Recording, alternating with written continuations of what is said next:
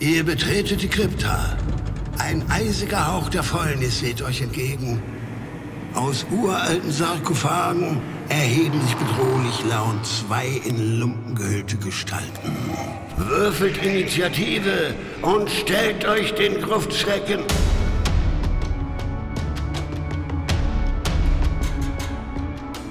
Gruftschrecken, der deutschsprachige Oldschool-Rollenspiel-Podcast.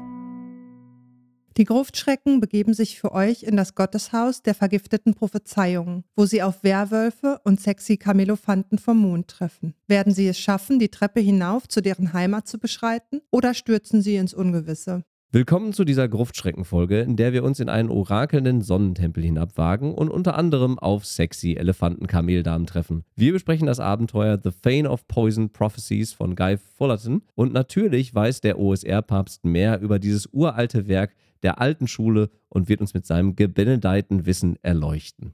Ja, du hast Glück, dass ich jetzt nicht in gregorianische Gesänge verfalle. Aber in der Tat haben wir hier mit dem Gotteshaus der vergifteten Prophezeiungen, wie ich das mal wieder spontan übersetzt habe, ein Abenteuer von Guy Fullerton. Das ist 2009 unter seinem Label Chaotic Henchman Productions erschienen. Und das Ding ist allein aus zwei Gründen interessant. Zum einen ist es kein Einstiegsabenteuer, sondern genau für meinen Sweet Spot die Stufen 4 bis 6 konzipiert. Aber so wirklich interessant ist, dass das Abenteuer schon auf dem Cover nicht für Osric oder irgendein Retro-Klon ist, sondern todesmutig For Use with First Edition AD&D auf dem Cover prangt. Und scheinbar war das auch kein Problem. Ich habe nämlich nie gehört, dass es irgendwelchen Stress mit Wizards of the Coast oder Hasbro oder wem auch immer gab. Ist also die ganze Retro-Klon-Bubble auf einer Seifenblase aufgebaut? Sind wir da etwas auf der Spur? Denn es erschienen auch noch weitere Abenteuer in der Reihe. Hinten drauf steht, es solle Beyond the Impossible Spire erscheinen. Das habe ich aber nie gesehen. Das gibt's irgendwie nicht. Dann aber Many Gates of the Gun, Dark Druids und The Withered Crack. Alles Dinger, die erschienen sind und mittlerweile unfassbar gesuchte Teile sind, falls man sich in diesen Sammlerbereich begeben möchte. Selbst Noble Knight hat die schon seit Jahren nicht mehr auf der Pfanne. Sei es aber wie es sei, im Impressum ist das Who is Who der damaligen Szene vertreten. In den Danksagungen stehen die damals total einflussreichen und hippen Blogger Lance Havermail und Alan Groh. Das Cover ist von Peter Mullen und die Innenillus sind aus den Federn von Jason Brown und Andy oder auch genannt Atom Taylor. Und mit den beiden durfte ich in dieser Zeit auch viel zusammenarbeiten. Die haben für einige meiner Abenteuer damals gezeichnet und sind dufte Typen. Deswegen werde ich auch am Schluss natürlich alle Illustrationen supi Süppchen finden. Das Abenteuer ist absolut klassisch. Es gibt einen Auftrag, eine zu erkundende Umgebung und einen größeren Dungeon mit Schlusskampf in Anführungsstrichen. Aber ich glaube, zu dem gesamten Prozedere kannst du mehr erzählen. Kann ich gleich. Ich muss noch eine Nachfrage stellen. Du hast gerade gesagt, das eine Abenteuer heißt The Wizard's Crack. The Withered also die ah, okay. vor Alter gebeugte und Crack ist doch auch so eine Art Hexe oder sowas, oder? Ja, ich dachte, es ging um Crack, also mit CK. Nein, es geht nicht um Drogen. Ich google in der Zwischenzeit heimlich Crack, also C-R-A-G. Ja, ich dachte, es ging um die Drogen des Magiers. Aber okay, lag ich wohl daneben. Oh, tatsächlich ist ein Crack nur eine Felsspitze. Okay. Dann habe ich wohl ein bisschen Hack rein interpretiert. Wieder was hinzugelernt. Ich habe sowieso unfassbar viele Vokabeln dazugelernt, die ich wahrscheinlich alle schon wieder nach der Aufnahme vergessen haben werde. Aber er hat einen fast gigaxischen Schreibstil teilweise. Ja, ich durfte auch das ein oder andere Wort nachschlagen, um zu wissen, was es dann ist. Kommen wir gleich bestimmt nochmal drauf zurück, wenn wir über die einzelnen Räume sprechen. In den Hinweisen für die Spielleitung lernen wir erstmal, dass es sich um ein Abenteuer für fünf bis sieben Charaktere der Stufen 4 bis 6 handelt. Das hast du ja gerade schon gesagt. Es wird aber betont, dass es zwar tödlich sein kann, wenn man unvorsichtig vorgeht, dass es aber durchaus auch möglich sei, das Abenteuer mit einer niedrigstufigeren Heldengruppe zu überstehen. Dabei ist allerdings entsprechende Vorsicht vonnöten für Gruppen, die meinen, ohne entsprechende Überlegungen vorzugehen, sei es extrem tödlich, wie es hier im Text steht. Es gibt natürlich keine festgelegte Geschichte, sondern diese entsteht durch die Interaktion der Charaktere mit ihrer Umgebung. Soweit so OSR. Und wir bekommen hier noch, wie es sich gehört, ein paar Aufhänger für die Charaktere, warum sie sich in den Tempel wagen könnten. Und darunter fallen der Wunsch nach Orakelsprüchen, Gier, unzufriedenstellende Orakelsprüche, ausbleibende Weinlieferungen oder Visionen. Und das sollte natürlich reichen, um in jeden Tempel hineinzusteigen. Danach folgt ein langer, langer, langer Text darüber, wie die Geschäfte im Sonnentempel vor der Werwolf-Invasion abgelaufen sind. Das ist zwar interessant, liest sich aber etwas trocken, wenn wir dann erfahren, wie genau die Orakelsprüche erstellt und wann sie wohin gelegt wurden. Sehr simulationistisch und bestimmt auch für einige Gruppen interessant. Für mich war das eher ein sehr dröger Teil des Abenteuers. Interessanter ist da schon der Text über die Werwolf-Gang, wie sie hier genannt wird, in dem wir erfahren, dass sie zwar fiese Werwölfe, aber durchaus verhandlungsbereit sind, da sie nicht alle bereit sind, ihr Leben für ihren Anführer zu lassen. Aber es kann auch passieren, dass sie sich dann nicht an die getroffenen Abmachungen halten. Es sind halt fiese Werwölfe. Vor allem ist die wichtigste Information, dass die Werwölfe es sich entspannt gut gehen lassen im Tempel. Und das gefällt mir. Also, sie nutzen den Tempel als Ort der Entspannung, so könnte man es vielleicht nennen. Und dann gibt es noch einen kleinen Absatz über besondere Gegenstände in diesem Dungeon. So zum Beispiel Chandrix-Amulette aus Mondgestein, die im Prinzip die Lichtquellen des Tempels aktivieren können und mögliche Wachanlagen deaktivieren. Es gibt Mondlichttinte, die man gut für Geheimnachrichten nutzen kann. Und dann noch eine Skorpionstatuette, die wie die Begleiterin von Dritz Urden funktioniert. Also wie jede dieser Statuetten im Spielleitungshandbuch. Cool ist aber, dass jeder, nicht nur die BesitzerInnen, den Riesenskorpion wieder in seine Statuette bannen kann, wenn man das entsprechende Wort kennt. Das dürfte damit auch der interessanteste Gegenstand für dieses Abenteuer sein. Und dann ist dieses erste Kapitel schon durch und wir können uns in die Umgebung wagen, oder? Ja, und die ist klassisch. Wir haben hier einen mehr oder weniger abgeschlossenen Bereich und zwar ein von Wald umgebenes Tal. Zentral liegt dann hier der von Werwölfen kompromittierte Sonnentempel und ansonsten findet sich hier erstmal ein Aussichtspunkt der Werwölfe und zwar am Flaschenhals zum Tal. Das heißt, die sind immer informiert, was da los ist, wer da reinkommt. Ein von zwei Hügelriesen bewohntes altes Weingut mit einem großen Garten, einer Abfallgrube und im Nachbartal gibt es noch einen Schrein des Sonnenaufgangs und des Sonnenuntergangs. Jetzt nicht schrecklich viel Besonderes, aber alles sehr genau und sehr gut ausgearbeitet und gerade die Hügelriesen sind nicht nur vom potenziellen Kampf, sondern auch rollenspielerisch wirklich interessant. Und diese beiden kleinen Schreine werden eigentlich benötigt, um später im Tempel vernünftig agieren zu können. Zum Beispiel gibt es da fast schon eine Rätselkette wie in Lucasfilm-Abenteuern, wo zuerst zu einem bestimmten Zeitpunkt an einem bestimmten Ort gewesen sein muss, dann muss ein Tor beschritten werden, was nicht so ganz sicher aussieht. Und schlussendlich gibt es dann ein krasses Rätsel. Benutze Stab mit Wand, benutze Zahnrad mit Stab, benutze anderen Stab mit anderer Stelle an Wand. Und sehr, sehr schön. Und ich hatte starke Point-and-Click-Vibes. Ja, und zentral ist dann halt dieser Sonnentempel und da gehen wir doch mal rein. Ja, da gehen wir gerne rein und zuerst gehen wir in die Gemeinschaftsräume, die natürlich zum Longieren und Essen gedacht sind und entsprechend bequem eingerichtet sind. Und hier können die Charaktere auf ein scheinbar magisches Wandgemälde treffen, das durch Nistuls magische Aura verzaubert wurde. Ich hab's einfach nur mal erwähnt, weil ich es cool finde, dass dieser Zauberspruch überhaupt mal irgendwo auftaucht. Aber das ist nicht das einzige Wandgemälde, das es hier gibt, denn hier gibt es auch eines der sogenannten Ward Paintings, also ich habe es mal als Wächterbilder übersetzt, mhm. dass hier eine aufrecht gehende, offensichtlich weibliche Tigerin zeigt, der man gewisse Befehle geben und damit Schutzmechanismen deaktivieren kann. Die Frage, woran die Charaktere erkennen, dass es sich um einen weiblichen Tiger handelt, lassen wir mal außen vor und loben mal die Idee dieser an Harry Potter erinnernden lebenden Bilder. Also die Idee war anscheinend schon vor Harry Potter da, wir müssen alle Rechte hier dem guten Guy Fullerton zusprechen.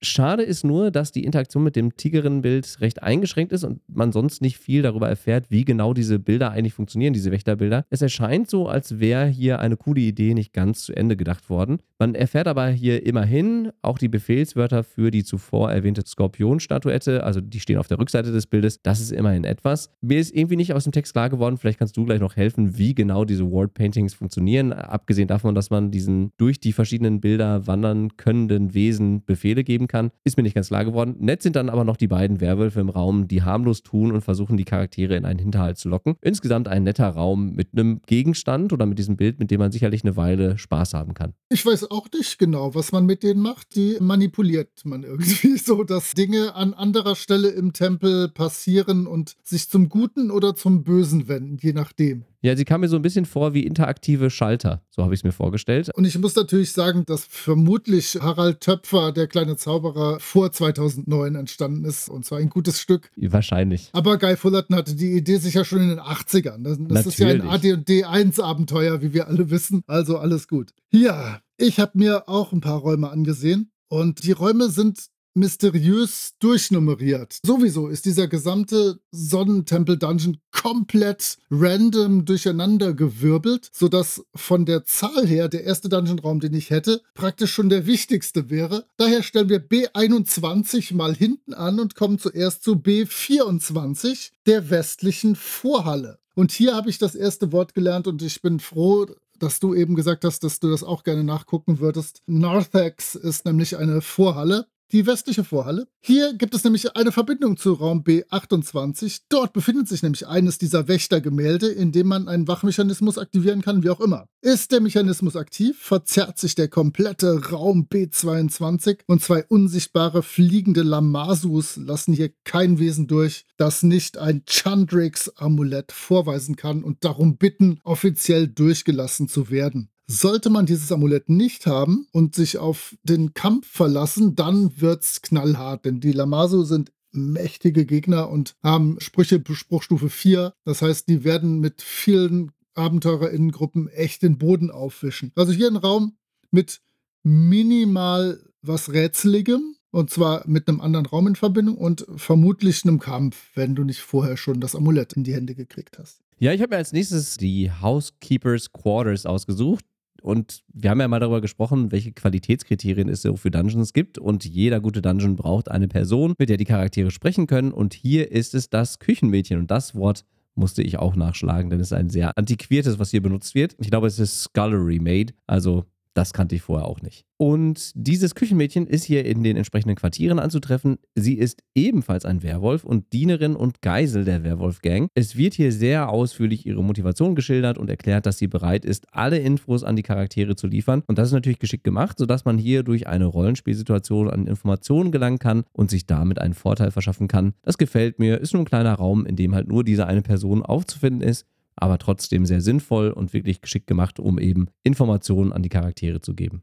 Ja, mein nächster Raum ist doch nicht mal ein kleiner Raum, sondern eine T-Kreuzung. Und zwar eine bewachte T-Kreuzung. Und hier beziehen wir uns wieder zurück auf Raum B19, wo der Betäubungsgalerten-Wachmechanismus in einem Gemälde aktiviert werden kann oder auch nicht. Ist der Betäubungsgalerten-Wachmechanismus aktiviert? So sehen wir hier gar keine T-Kreuzung, denn zwei Betäubungsgalerten, Wachen, bauen sich links und rechts in diesen Wegen auf und tun erstmal so, als wären sie eine Mauer. Ist der Mechanismus deaktiviert, so habe ich da eine T-Kreuzung und kann den Weg gehen. Sehr schön ist hier wieder ein äußerst mutiger direkter Verweis auf AD und D1, denn diese Monster sind aus dem Fiendfolio. Und zwar sind sie dort auf Seite 81 zu finden. Also 2009 hatten nicht viele den Mut, einfach zu sagen: Hey, Alter, ADD1, nimm das. Und der ist, wie gesagt, damit durchgekommen und wir haben genau unsere Verweise und er weist auch überall darauf hin, dass es für AD und D1 ist, die wir brauchen, um das Abenteuer spielen zu können. Finde ich ziemlich cool, auch da ich die Sachen glücklicherweise im Regal stehen habe. Viele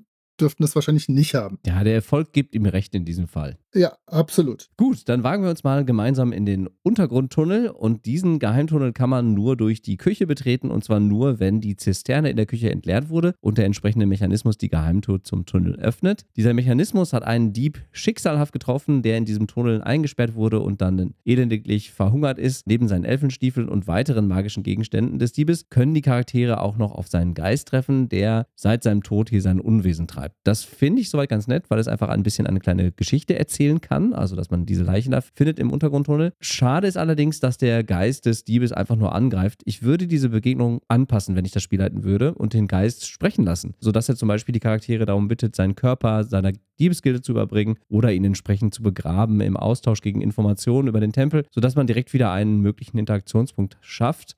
So finde ich es halt ganz nett, aber nicht besonders. Ja, ich habe auch einen mehr oder weniger leeren Raum und zwar den Zellentrakt B27. Das ist ein Raum mit einem Tisch und einem kleinen Fläschchen darauf. Und von diesem Raum gehen drei kleine Zellen ab. Die sind leer. Nur in einer Zelle liegt überhaupt etwas, nämlich Klamotten und eine leere Flasche, die der auf dem Tisch ähnelt. Im Inneren des Gürtels steht, Deine Hilfe wird benötigt. Danke für den erwiesenen Dienst. Ich habe nicht verstanden, ob es mit dieser Inschrift irgendwas auf sich hat. ich glaube nicht. Aber das Problem ist, wenn auch nur die Hälfte des Fläschchens auf dem Tisch getrunken wird, wird der Charakter sofort desintegriert, schrägstrich aufgelöst. Oh. Das ist wohl scheinbar der Person in dieser Zelle geschehen. Aber man könnte das als kleinen Hinweis deuten, aber ich würde trotzdem immer dieses Fläschchen trinken, wenn mein Charakter sich in dem Raum befände. Also ich würde das nicht kapieren. Und das mit dem erwiesenen Dienst würde ich ebenso nicht raffen. Das bezieht sich bestimmt auf irgendwas in den anderen vielen Abenteuern der Reihe. Ich weiß es nicht. Auf jeden Fall wieder ein mysteriöser Raum aber gefährlicher als er aussieht. Gut, jetzt kommen wir zu meinem absoluten Lieblingsraum. Du weißt schon, was auf dich zukommt, Moritz. Wir haben schon darüber gesprochen. Das Kamel, das Kamel, das Kamel. Endlich kommt das Kamel. Wir sprechen über die östliche Vorhalle. Mein absoluter Lieblingsraum. Es ist ein runder Raum mit vier Ausgängen und Türen, die sich nur öffnen, wenn man die jeweils drei anderen Türen schließt. Das ist schon mal ein nettes kleines Rätsel und ist nicht besonders innovativ, aber auf jeden Fall nett. Aber in diesem Raum wartet noch etwas anderes auf die Charaktere, nämlich der oder die oder das Entzauberer. Dieses Wesen, das vom Mond stammt, wie eine Mischung aus Elefant und Kamel, trifft Nedime aussieht, regelt sich sexy auf einem Kissenberg, dreht eine Sanduhr um und stellt den Charakteren ein Ultimatum, es mit magischen Gegenständen zu versorgen, um diese zu konsumieren. Geschieht das nicht, erscheine der mächtige Dämonenherrscher, um sie zu erschlagen. Die Charaktere können dann diesem Wesen schnell die Gegenstände geben, um nicht Gefahr zu laufen, erschlagen zu werden. Aber das Coole ist, dieses Wesen blufft einfach nur. Wenn die Charaktere nichts tun oder das Ultimatum abläuft oder sie angreifen, flieht es einfach.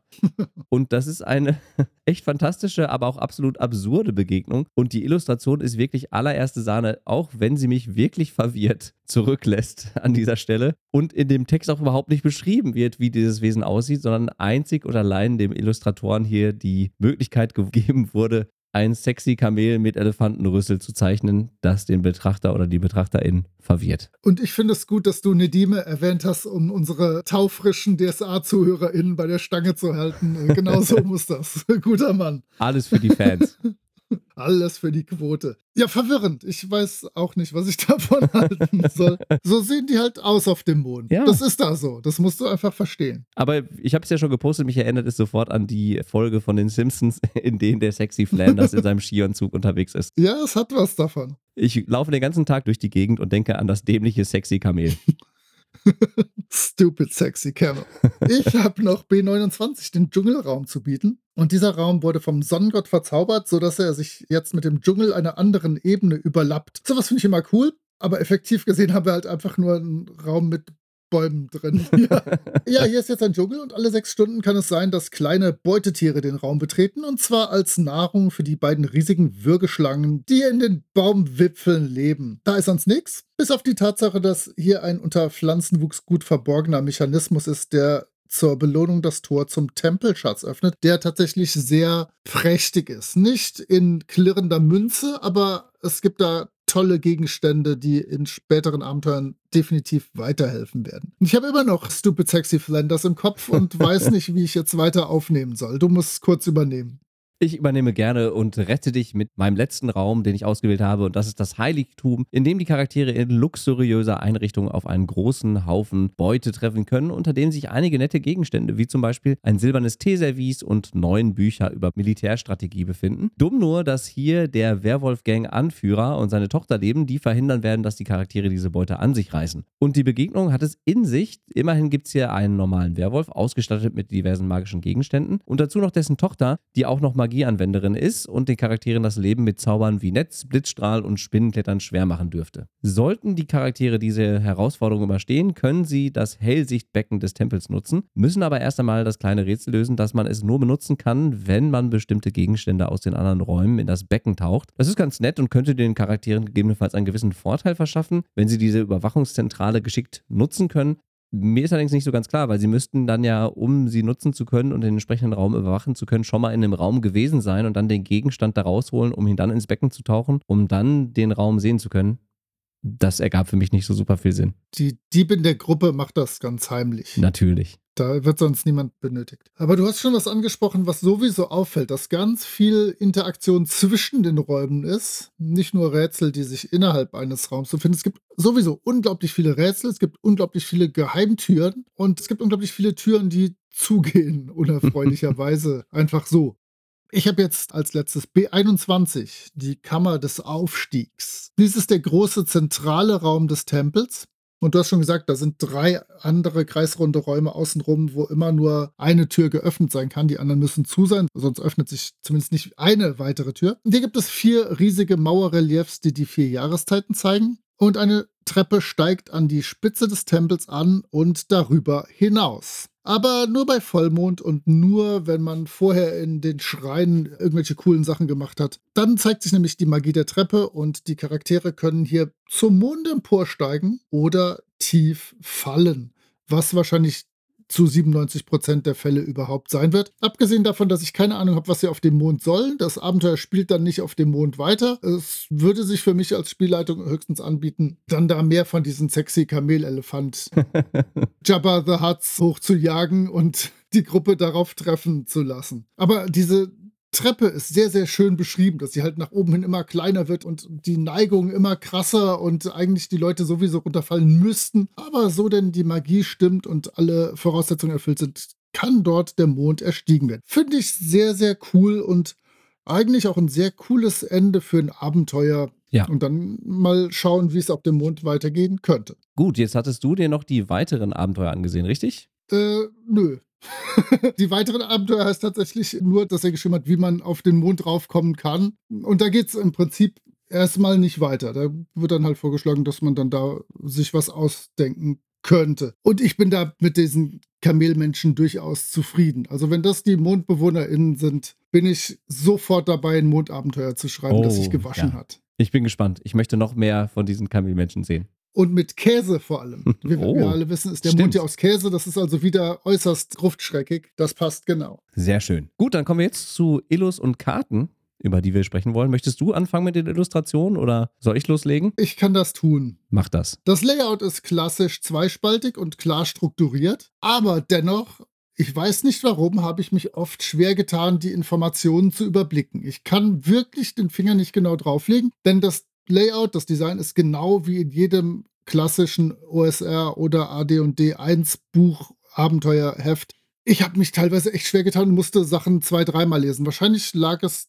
an der Sprache einfach Ja, das glaube ich auch. nicht unbedingt an der Aufmachung. Die Karten sind Karten. Sie sind irgendwie langweilig, aber zweckdienlich, also alles okay. Es sind nicht die klassischen blauen Karten, die Andreas Claren damals eigentlich für jedes Produkt der OSR gezeichnet hat. Unser Hamburger in Hollywood hätte ich fast gesagt, aber halt äh, der deutsche Beitrag zur OSR. Die Zeichnungen mag ich. Das Cover ist natürlich Peter Mullen, da ist einfach nichts dran aussetzen, auch wenn man definitiv sagen kann, dass Peter Mullen in den letzten 10, 12 Jahren noch definitiv dazugelernt hat, seinen Stil ein bisschen mehr auf die Spitze noch zu treiben. Die in Illus, ich mag Andy Adam Taylor einfach. Die sind teilweise ein bisschen kindlich, ein bisschen comichaft, die Sachen, aber ich mag das. Das sieht cool aus, das passt genau da rein. Und die von Jason sind eigentlich auch perfekt. Ich wüsste jetzt auch keine, die ich da besonders rausheben müsste. Die sind alle okay. Die zeigen alle an, was in dem Raum beispielsweise zu finden ist. Also alles in bester Ordnung. Ja, kann ich mich nur anschließen. Die Illustrationen sind wirklich cool. Die Cover-Illustration ist fantastisch. Das hast du ja auch schon gesagt. Die sieht wirklich super aus. Im Abenteuer finde ich die Qualität ein bisschen schwankend. Es gibt ja sehr viele von Jason Brown und ein paar weniger von Andy Adam Taylor. Ich finde die Kröte ganz cool, die wir jetzt zu sehen bekommen. Der Morgenstern, der hier abgebildet wurde, den finde ich auch richtig cool. Und natürlich überzeugt mich der sexy Camelofant oder die sexy Camelofantin und die Darstellung des Leichnams von André Starkarm finde ich auch richtig stark. Die hat mir auch wirklich gut gefallen. Ja, Also viele nette, tolle Illustrationen drin und ich glaube auch relativ gut und viel illustriert für ein Abenteuer dieser Zeit, wie ich finde. Mhm. Ja, auf jeder Seite eine, wenn nicht gar zwei Illus. Und wenn es nur so kleine Trennillus sind, aber die auch nicht dann wiederkehrend sind, sondern wirklich dann auch nur einmal verwendet werden. Sieht gut aus, das ganze Ding. Das tut es. Ist es denn auch gut? Willkommen zum Fazit. Werden wir das Ding spielleiten, spielen? Du hast es ausgesucht. Du legst los. Nee. Nein, kann ich machen. Ich hab's irgendwann mal geleitet, kann mich nicht besonders dran erinnern, aber wie gesagt, diese Stufe ist eigentlich A, was Seltenes und B, was, was ich total mag. Das ist so halt der Stufenbereich vom Tempel des Todes, den wir ja in Folge 10 oder 20, ich weiß es nicht mehr, 20, 20. glaube ich, besprochen haben. Da sind die Charaktere schon etwas mächtiger, nicht mehr total zerbrechlich und man kann sich auch mal trauen, sich auf irgendwas draufzustürzen. Aber wie du schon sagtest, hier geht sehr, sehr viel ohne Kampf. Ich muss hier wirklich. Zwangsläufig nur ein oder zwei Kämpfe machen. Die anderen sind optional. Es sind viele Rätsel, wie ich sagte. Es gibt viel zu erforschen.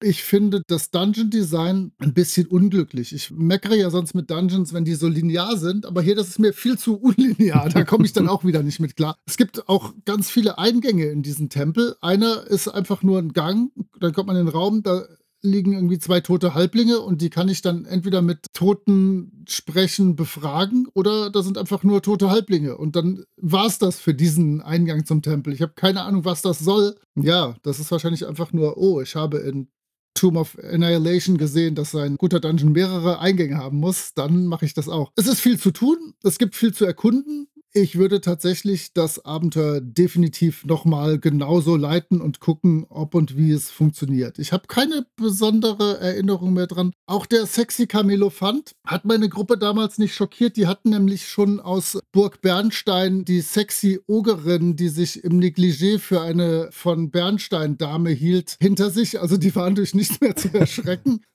Aber nö, ich finde das ein gutes, absolut solides Abenteuer. Vielleicht könnte man ihm noch ein oder zwei richtige Höhepunkte spendieren. Ja. Aber ich mag das. Es wird gerätselt, es wird gekämpft zur Not, es wird geredet, es wird untersucht, alles cool. Da kann ich mich auch größtenteils eigentlich nur anschließen. Also mir hat es auch vom Lesen her gut gefallen. Ich kann mir auch gut vorstellen, das zu spielleiten. Wie gesagt, mit einigen kleineren Anpassungen. Ich würde noch ein bisschen mehr dafür sorgen, dass die SpielerInnen auch die Chance haben, sich zum Beispiel mit diesem Geist unterhalten zu können. Also Kleinigkeiten, die man vielleicht noch ein bisschen anpassen kann, auch aus dem Stehgreif heraus. Und spielen würde ich sowieso. Alleine um die sexy Camelofantin zu treffen und aus Spielersicht das Ganze erleben zu können. Nee, hat mir gut gefallen vom Lesen her. Ich würde es auch empfehlen. Gefällt mir wirklich gut. Und damit haben wir die Besprechung eines weiteren Klassikers der OSR abgeschlossen. Jawohl!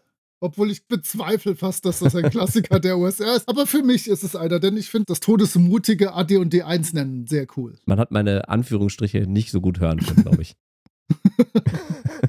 und dann werfen wir noch einen kleinen Blick nach vorne. Oh, ja, ich sehe schon. Nächstes Mal gibt es was Deutsches. Also ursprünglich mal Englisches, aber auf jeden Fall was Deutsches der neueren OSR. Ich freue mich schon. Und dann hören wir uns beim nächsten Mal. Macht's gut. Ciao. Tschüss.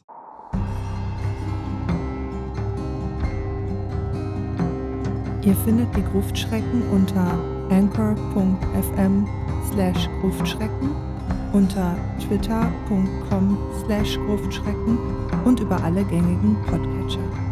Vielen Dank an Sascha von Yellow King Productions für die Produktion des Intros. Dank auch an Nick DiSalvo und seine Band Elder für die freundliche Genehmigung, ihren Song 3 für das Outro nutzen zu dürfen. Wir freuen uns über inhaltliches Feedback, positive Bewertungen und neue HörerInnen.